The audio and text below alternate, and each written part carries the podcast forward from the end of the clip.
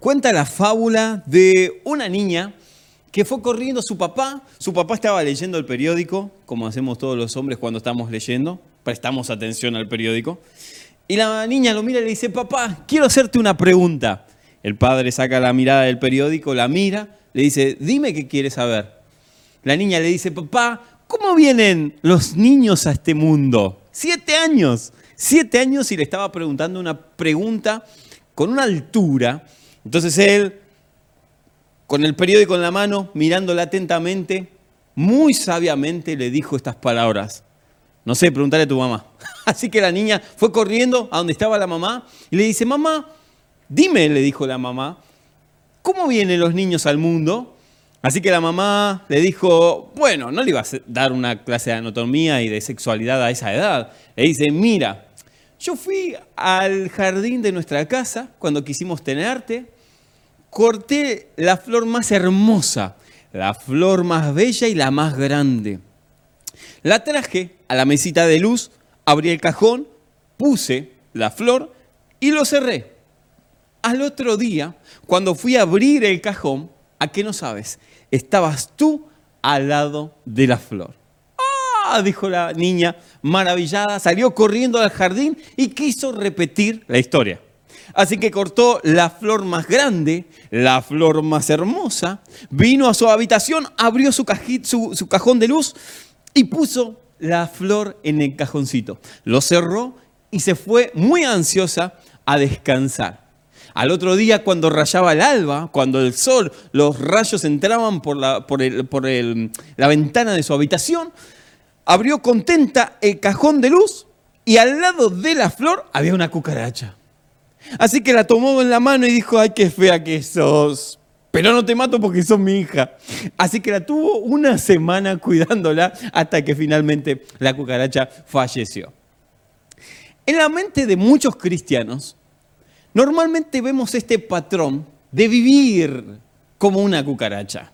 De pensar que, claro, Dios tiene grandes planes para los grandes siervos de Dios, aquellos que admiramos desde chicos o por providencia de Dios cuando te convertiste a Cristo, pero que eso no sucede con los comunes, como, con los normales, con los ustedes o los yo. Eso sucede con grandes con grandes jerarcas o jerarquías de parte de Dios, que Dios los bendice, les multiplica, pero nosotros Dios solamente nos eh, da algunas promesas y luego vivimos como cucarachas dentro de una sociedad y dentro de un sistema que tarde o temprano nos va a terminar atrapando y queriendo llevarnos hasta ellos. Hablo de esto porque este pensamiento estuvo arraigado mucho tiempo en mi vida, pensando que, claro, Dios no tiene grandes aspiraciones para Marcos. Dios no tiene, no, eh, eso lo, dejo para otras personas que tienen habilidades, talentos y dones, pero no para Marcos Bustos, que quién es Marcos Bustos, ahí en Chingolo, en Lanús, una persona normal, una persona común y corriente que no aspira demasiado, una persona con mente de cucaracha cristianos que en esta pandemia han reafirmado, viste Señor, yo era una cucaracha, no me merezco bendiciones de vos, porque me quedé sin empleo, porque no tengo recursos, porque no sé qué hacer. Cristianos que en vez de abrir su mente, la cierran y limitan el mover de Dios. Lo limitan porque no pueden ver las bendiciones. Porque las bendiciones podrían pasar por adelante de ellos y ellos ni se dan cuenta. De hecho, ni las toman ni las adquieren, ni las agarran, ni dicen amén a tu palabra. De dicho sea de paso, amén, ustedes me escuchan decir que así sea. Bueno, cuando yo digo que así sea, estoy diciendo amén. El amén es muy trillado, ya todo el mundo lo dice, a veces no le pone el énfasis en que así sea. Entonces a mí me gusta decir siempre cuando, cuando declaro una palabra que así sea. Y entonces estoy diciendo en otras palabras, amén. Cuando veo a cristianos limitarse tanto en cuanto a las bendiciones, a las riquezas de Cristo, puedo vislumbrar mi propio pensamiento cuando era joven. ¿Vieron en esa edad, 16 años, 14, de 14 a 16, que uno dice, ¿y qué voy a hacer cuando me case? ¿De qué voy a mantener a mi familia? No, porque uno dice, no soy abogado, no, no quiero la facultad, yo encima era burro. en la escuela no tenía las mejores calificaciones, entonces yo ya veía ¿qué voy a hacer de mi vida? O sea, no, no, tenía planes y encima no quería hacer una carrera eh, de diplomatura ni, ni una, carrera universitaria. Yo decía, si me va mal en matemática, lo último que voy a hacer es ir a, a estudiar ingeniería. Si no quiero saber nada de historia, no toco un libro, ¿qué me voy a ir a meter una carrera de historia? Entonces no tenía aspiraciones, o por lo menos no tenía grandes aspiraciones. Y decía, ¿cómo voy a mantener una familia? No me voy a casar nunca. Porque cuando me case le voy a decir, ¿qué, qué, tenés para ofrecerme? Eh, nada. Vamos a vivir por fe.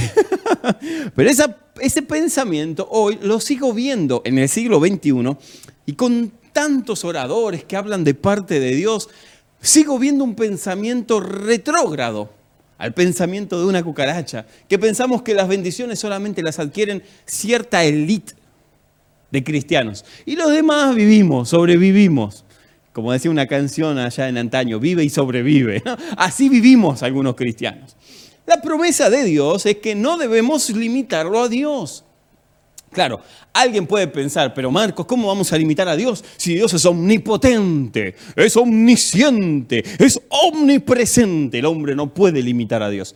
Aunque a los méritos de salvación y de gratitud es real, nosotros no podemos limitarlo a Él, pero sí con nuestra escasez de fe o con nuestra paradoja de pensamiento, nosotros detenemos su eh, mover en nuestra vida. Por ejemplo, Él nos quiere bendecir, pero nosotros pensamos que no, no somos aptos para recibir una bendición de Dios, por lo cual, aunque Él dé o mande o envíe la bendición, no llega hasta nosotros, porque en el medio, en el medio de nuestra oración y de la respuesta de Dios hay una interferencia. Esa interferencia es la que a nosotros nos puede mover a pensar que nosotros no jugamos en la primera división del reino celestial, que nosotros no estamos aptos para recibir una recompensa de Dios. Y entonces hace que esa, esa bendición, esa, esa sobreabundancia de gracia de parte de Dios se quede estancada en un punto. Soy recurrente en esto porque alguna vez prediqué de esto. Yo me imagino, no, no está en la escritura, pero sí hay un texto que fundamenta mi, ilusión en cuanto a esto. Que cuando vaya al cielo va a haber una, un gran galpón, ¿no? Como, como hacía, tenían antes para guardar el trigo. Y entonces el Señor me diga, ¿ves aquella bendición que quise darte? Sí, qué buena. Bueno, no la quisiste. Quedó ahí archivada en el granero celestial. ¿Y, y ves aquella? ¿Ves cómo te iba a usar? Sí, y bueno, quedó ahí, porque tampoco tuviste el valor, tenías una mente tan chata que no querías tomarte el, el, riesgo de aceptar esa bendición. Y por consecuencia no las tuviste, quedaron en el granero. Yo pienso que cuando vayamos al cielo vamos a ver un montón de dones que nosotros dejamos archivados, escondidos, porque no le quisimos creer Tuvimos miedo, mente chata, lo que fuese, pero no quisimos adquirir esas bendiciones. Por eso es que en esta mañana Dios me mandó a darte un consejo. A que abras tu mente. En estos minutos que vamos a hablar el consejo, vamos a ver el consejo de parte de Dios, a que expandas tu mente.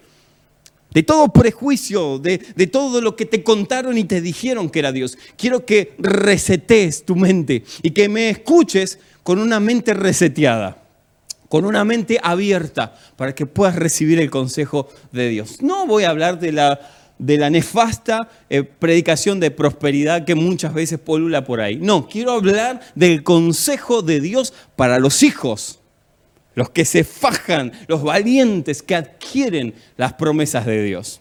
Salmos 78, 41, en una versión viejita dice, de Reina Valera, y volvían y tentaban a Dios y le ponían límites al santo de Israel. ¿Se le puede poner límites a Dios? No en su poder, no en su deidad, no, pero ¿se le puede poner límites en la, la operación de Dios en tu vida? Sí. ¿Le puede usted poner límites a una promesa? Usted le puede poner límites a una bendición de parte de Dios. ¿Y cómo es esto, Tospar? Bueno, quiero adentrarme para que me pueda dar a entender en todo el consejo y que al final de, este, este, sermón todos podamos concluir en que Dios tiene grandes promesas, aún en medio de esta pandemia. aún en, en medio de esta pandemia, Dios tiene gran propósito con tu vida, que me estás mirando del otro lado.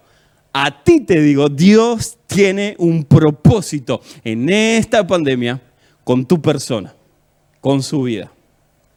Venimos de esa escuela donde a nosotros nos decían, bueno, si quedé sin trabajo, y, me acuerdo que yo lo he vivido, yo lo he vivido en carne propia. Que si te quedabas sin trabajo decían, y bueno, capaz que Dios quiere que viva por fe. Así que no salían a buscar empleo. Se quedaban en esa auguria eh, de falta de fe, porque en realidad es no tomar el toro por las astas, en realidad es no tomar la bendición. Y decían, bueno, pero hasta que Dios no me mande el laburo, como que Dios te va a traer el trabajo. Te va a venir un empresario a golpear tu puerta, tocaba el timbre y decía, sí, vengo de parte de Dios a darle el trabajo que estaba esperando.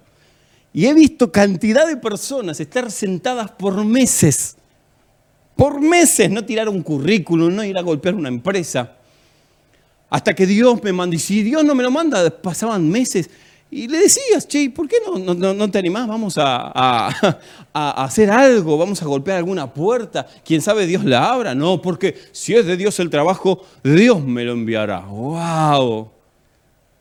Yo recuerdo que cuando tenía 13 eh, años, con un amigo mío llamado Damián, teníamos ganas, eh, veníamos los dos de recursos escasos de nuestras familias, así que una, me acuerdo en un amanecer de verano que nos sentábamos a tomar mate y a, filosofar, ¿no? A los 13, 14 años, a filosofar de la vida, dijimos, ¿qué podemos hacer? Y me acuerdo como es patente lo que le voy a decir. Bueno, me dice, salgamos a cortar el pasto. Le dije, dale, los dos teníamos bici, unas bici que eran una vergüenza. Se le salían las cadenas, estaban las, las, eh, todas chuecas. Eh, pero nosotros queríamos salir a cortar el pasto, así que dijimos, bueno, vamos a salir a cortar el pasto. ¿Qué necesitamos? Una máquina, una bordeadora, se le dice en Argentina, una máquina de cortar césped. Entonces dijimos, bueno, yo no tengo, le dije, pero mi hermano tiene, le voy a pedir prestado. Así que le pidió prestado al hermano una nuevecita. Y salimos los dos contentos al otro día a cortar el pasto. Mamá me dijo, ¿qué vas a hacer? Dijo, voy a trabajar. ¡Oh! ya era responsable con mis 14 años. Así que salimos a cortar el pasto y escuchen, esto es literal lo que les voy a decir. Dos mocosos, que no sabíamos nada de empleo, ni de trabajo, ni de nada. Salimos con una bordeadora en nuestra bici, sin pala, sin escobillón sin alargue, porque acá son eh, eléctricas, o por lo menos las bordeadoras, son eléctricas. Así que salimos contentos y la primera persona que nos dijo, bueno, ¿cuánto cobran? Nosotros siempre abajo para, agarrar al cliente. Ah, bueno, córtenme en el césped. Eh, señor, perdón, perdón. Eh, lo único, ¿me presta un alargue? nos miraba, ¿cómo un alargue? ¿No trajeron sus herramientas? Es que no tenemos todavía. Llegó un momento después de seis meses que teníamos dos bordeadoras, alargue para tirar para el techo, escoba, palas, teníamos todos los accesorios porque nos habíamos puesto en marcha. Teníamos dos opciones, o seguir filosofando al amanecer de, los, las albas o del alba, eh, los días contiguos a ese, o poníamos nuestra fe lo que sabíamos que Dios nos había dado en marcha, aunque sea cortando el césped. Y Dios nos bendijo muchísimo, pero me acuerdo aquellos veranos que pasábamos juntos haciendo algo y no esperando que Dios mande el trabajo divino. No sucede, no sucede. Dios ve nuestra actitud y por consecuencia a tu actitud en tu corazón, entonces Él responde. Si no es como ponerle un límite. Ay, quiero tocar la música. Bueno, le decíamos, anda a estudiar. No, no, no, hermano yo voy a dormir y Dios me va a dar el don y cuando me levante voy a ser un músico profesional. ¿Se acuerdan? De ahí venimos. Seguro muchos de los que me están viendo han pasado estas situaciones donde todo era místico, todo era un, toque divino, místico, y te levantabas y ya, ya podías hacer lo que quieras. Y eso nos acompañó, y yo soy a veces recurrente en esto porque sé que del otro lado puede ser que haya personas que me estén escuchando con ese pensamiento de que cuando yo tenía 16 años me decían, no, tenés que esperar a la mujer a la voluntad de Dios.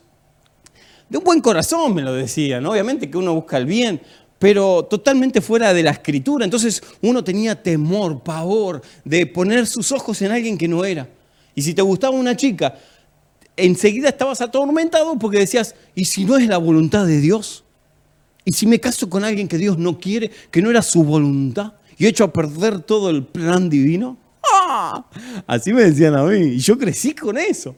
Entonces digo y saco carga de la persona que del otro lado, quién sabe, tiene ganas de tirarse a la pileta. Y dice, no, pero tengo miedo que no será la voluntad de Dios.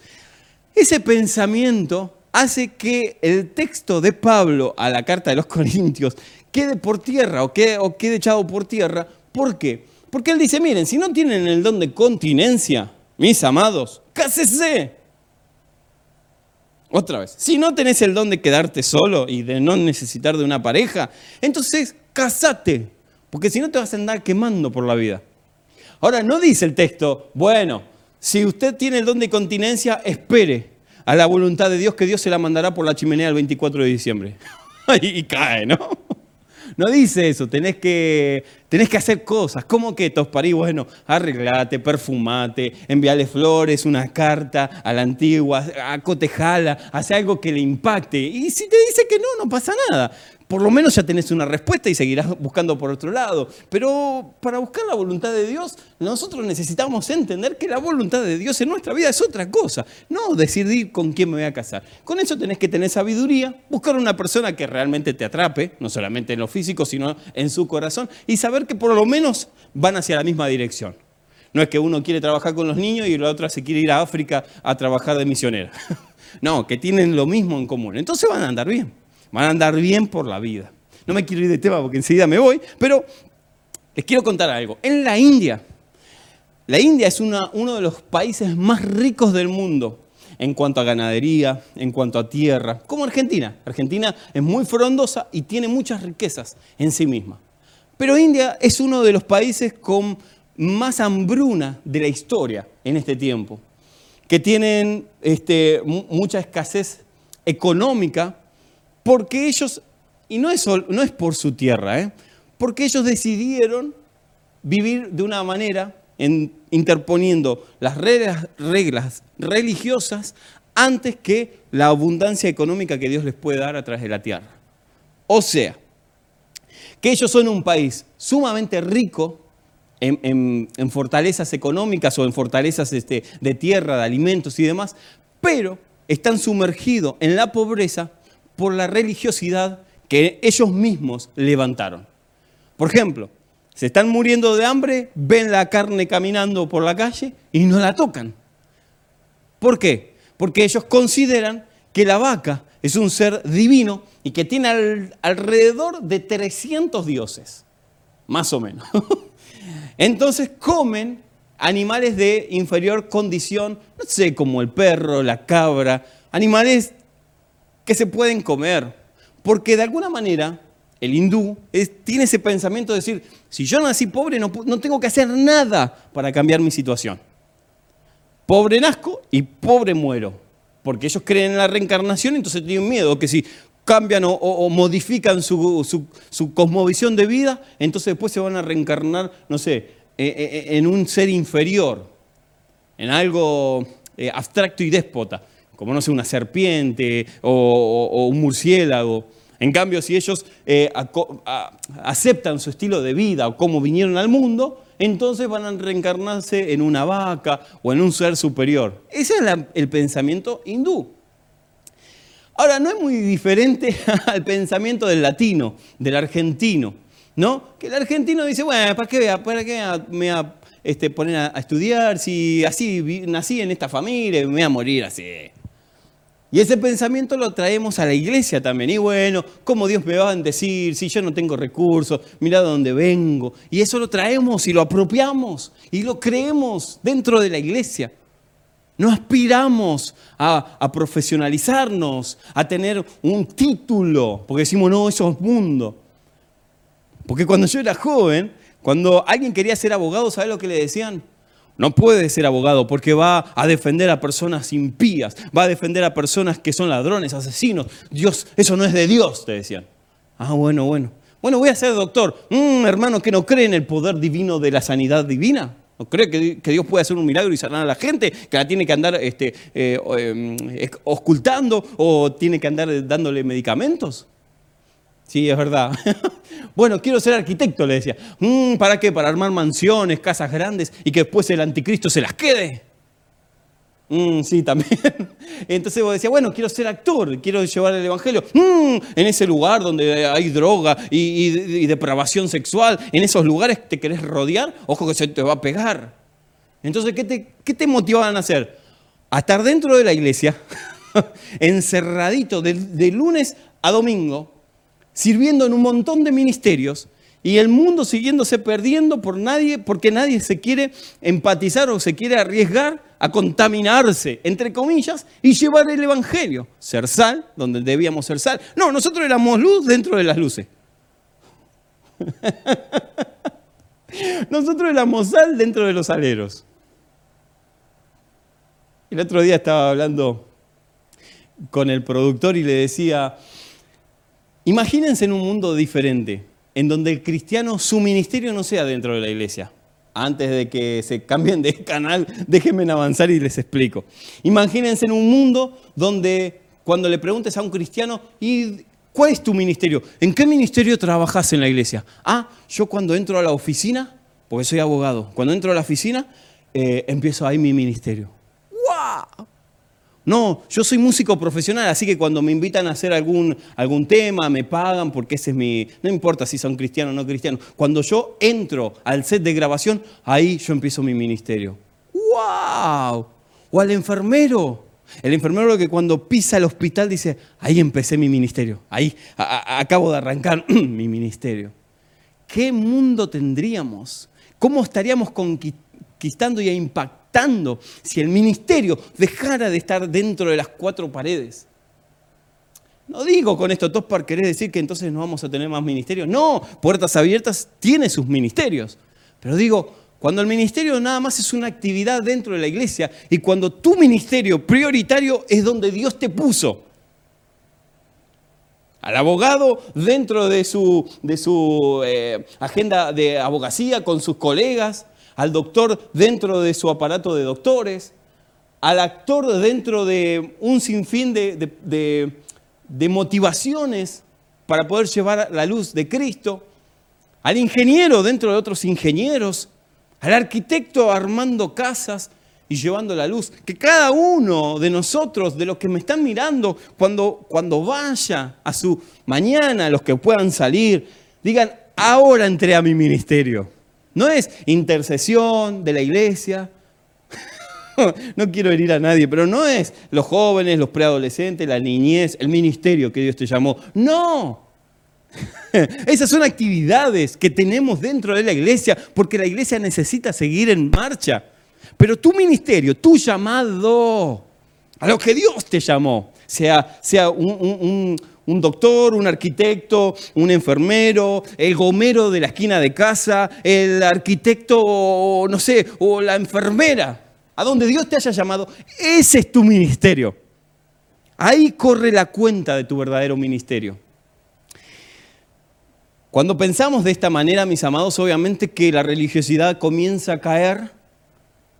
Al diablo, el, enemigo de, de nuestras almas, le molesta porque sabe que donde debemos impactar es afuera y no adentro. No se puede pescar en peceras.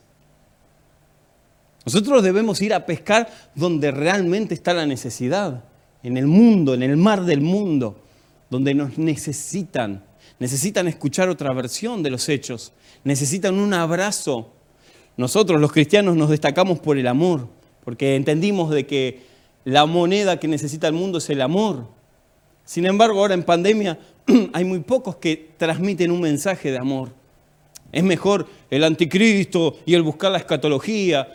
Yo soy reiterativo porque digo, a veces no estamos entendiendo. Tenemos un celular y enseguida lo prendemos y transmitimos que el cuarto jinete del apocalipsis y estamos en las puertas del, del Armagedón, de Gog y Magog, y explicando a la gente que no entiende un pomo lo que estamos diciendo. A gatas lo entiende un cristiano. Y encima si te tocó estar escuchando un, escatólogo que ni siquiera es escatólogo, que leyó el Apocalipsis y Daniel y resumió, sacó sus propias conjeturas, peor todavía.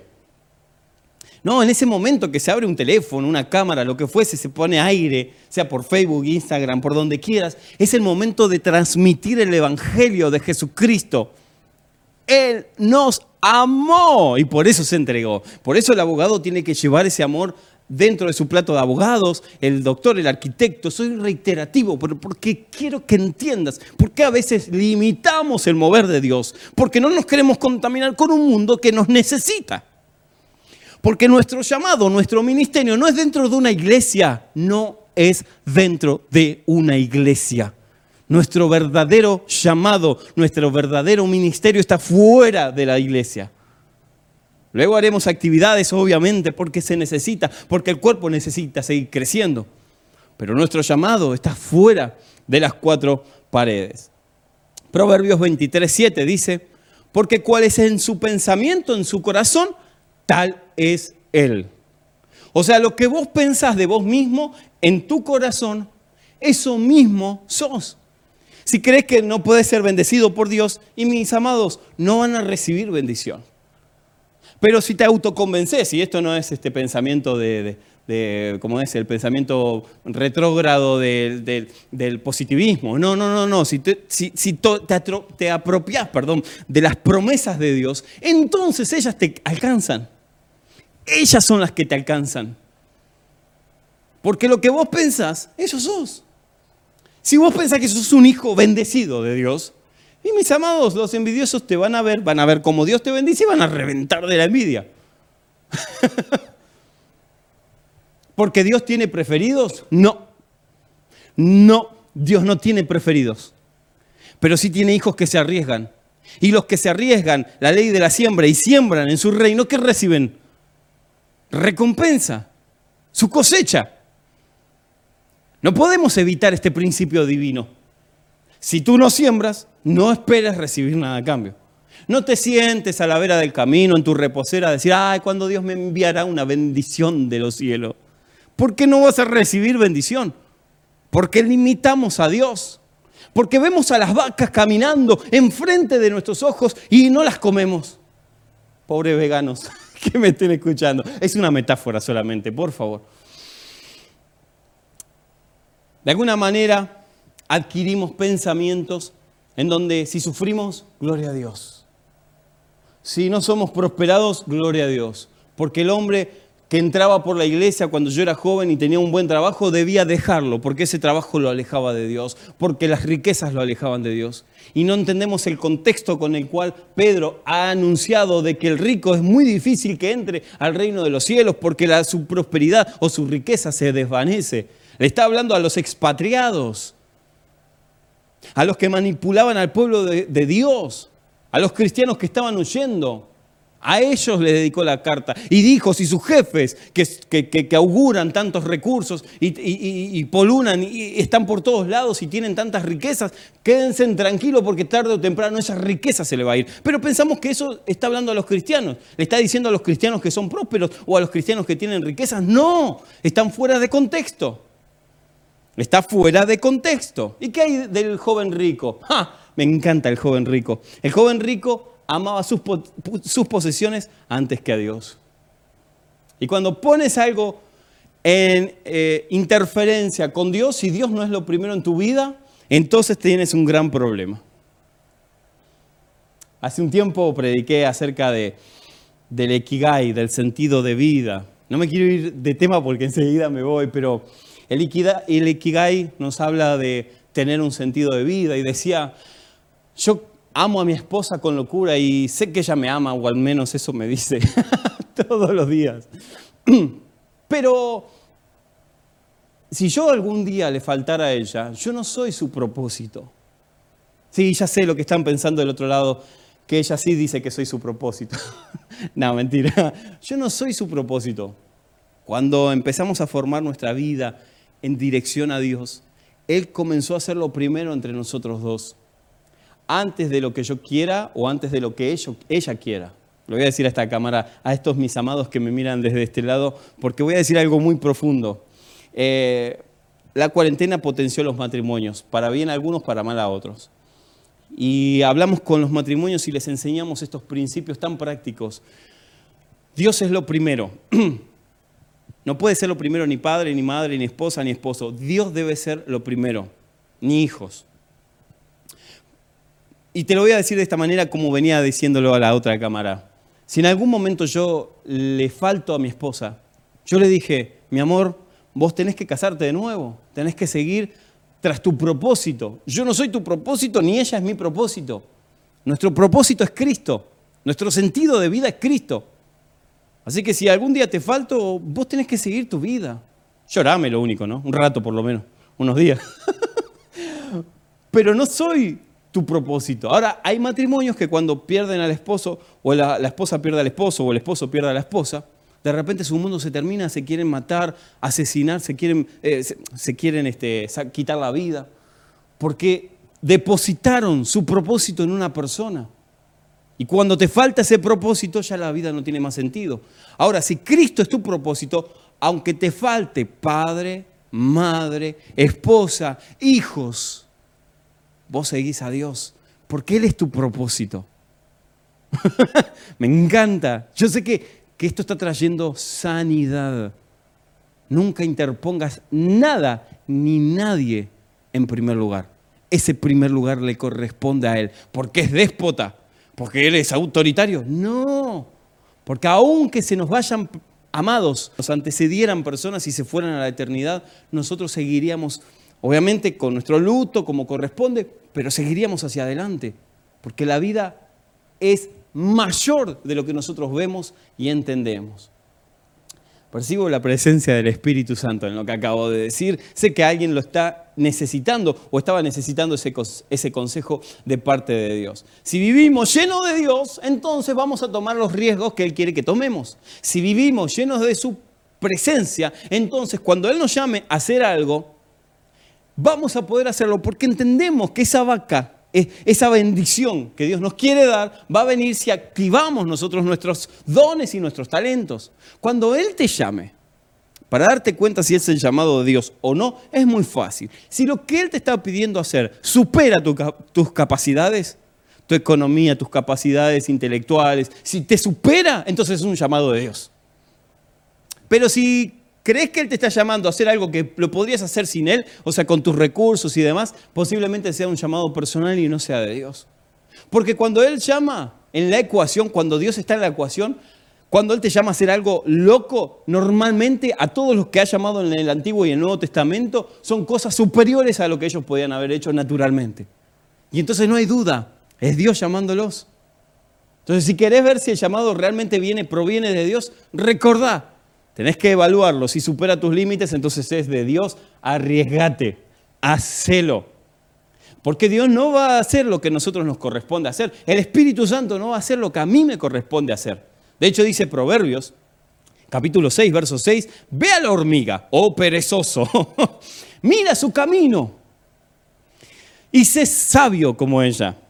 Prepara en el verano su comida y la recoge en tiempos de la siega su mantenimiento. Perezoso, ¿hasta cuándo has de dormir? ¿Cuándo te levantarás de tus sueños? Normalmente se dice que si tu sueño no se cumple y, sucede mucho tiempo, o sea, es largo, es porque todavía estás durmiendo y no te levantaste a cumplirlo. Mira lo que dice, mira la hormiga. Puede ser que una hormiga sea más sabia que los hijos de Dios. Pero tenemos que aprender de la hormiga. Mis amados, hay una ley divina, la acabé de decir, lo que el hombre siembra, eso recoge. Y no podemos cambiar esta, esta virtud divina, esta ley divina. Dios no va a hacer lo que nos corresponde hacer a nosotros. Lo que pasa es que hay tantos esperando que Dios le baje la bendición. Y Dios andan caminando las vacas y no las tomamos. Creemos que otra persona puede ser próspera. Hay personas que en este tiempo de pandemia lloran y otros que venden panuelos. Aquí no saben quién es bendecido de los dos. Porque hay que hacerlo, hay que, hay que arriesgarse. Esta semana alguien hablaba conmigo y me decía, no sabes, estoy, estoy esperando el momento porque creo que Dios me está llamando ya a abrirme y a armar mi propia empresa. ¿Saben que le dije? Hacelo, créele a Dios. Y si no funciona, ¿cuál es el problema? Si Cristo está en tu, en, tu barco, ¿qué va a salir mal? Es como tirarte una pileta profunda y no sepas nadar, pero te tires con un, salva, eh, con un salvavidas. Si no aprendes a nadar, quédate tranquilo, que igual tenés el salvavidas. Esto es lo mismo. Cuando Dios te está llamando a hacer algo mucho más grande de lo que vos podés hacer naturalmente, créele. Porque es Dios. Aún en una empresa, en un microemprendimiento, hay personas que comenzaron a hacer cosas locas, vender picadas, y le va de maravilla. que capaz que en tiempos normales si lo hubiesen hecho no hubiese funcionado. Pero Dios le dijo, si crees te lo doy. Y ellos le dijeron, te creo Dios. Y ahí están prosperando, parte del equipo pastoral. Entonces, si Dios te llama, emprende, arriesgate, hace tu ministerio. Si Dios te está llamando a enseñar la palabra y, y, amás hacerlo, anda a hacerlo. No importa lo que sea. No es tiempo para perder. Si hay algo que nos está enseñando esta pandemia, mis amados, es que el tiempo se ha cortado. Y que necesitamos tomar el toro por las astas. Necesitamos hacer lo que Dios nos mandó hacer. No pierdas el tiempo. Te lo digo una vez más. No pierdas el tiempo. Hacelo, arriesgate, programalo, proyectalo. Hacé, ponelo en marcha. Porque posiblemente Dios está preparándote para algo mayor. Quiero cerrar. Nuestros recursos y economías no dependen del sistema de este mundo. Sea de donde me estés escuchando, una provincia de Argentina o del otro país, te quiero decir que tus recursos no dependen del gobierno de turno que tus recursos dependen del ser divino, de los fondos celestiales, no de la ONU, no del Fondo Monetario eh, Nacional ni Universal. No, tus fondos son divinos. Y si recurres a ellos, entonces Dios te los da. ¿Qué más quiere Dios? Él dejó en su palabra, ustedes no van a pedir prestado, ustedes prestarán. Y no van a pedir prestado. ¿Qué más que en un tiempo de crisis como el que estamos viviendo sean los cristianos los que den recursos? Sean los cristianos los que provean trabajo. ¿Qué más quiere Dios? Seamos un testimonio, seamos sal, que otras empresas están en quiebra y que vos empezando a hacer algo ahí despacito de repente crezca. Y que le des de comer no a 150 personas, a miles de familias. ¿Qué más quiere Dios?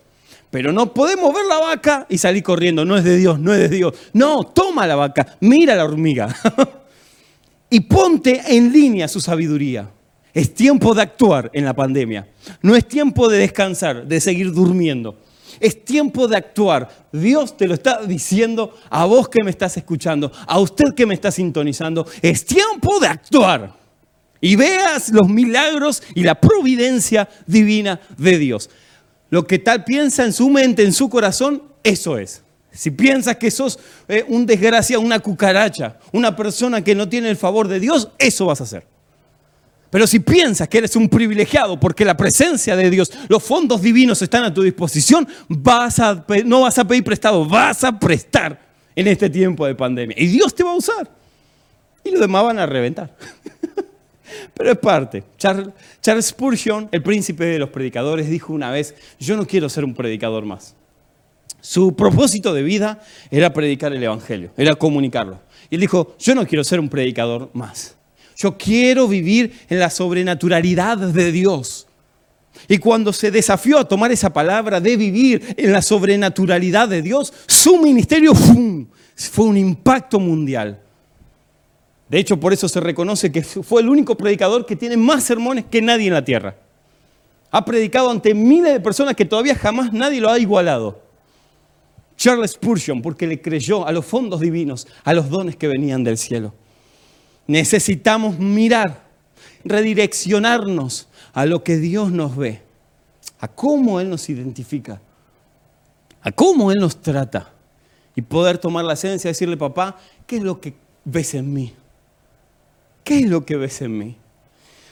Una vez, hace muchos años, muchos años, bueno, no tanto, creo que fue al año, hace cinco años, cuando tenía ocho años. Le vine llorando de la escuela, me acuerdo como hoy, y mamá estaba cocinando.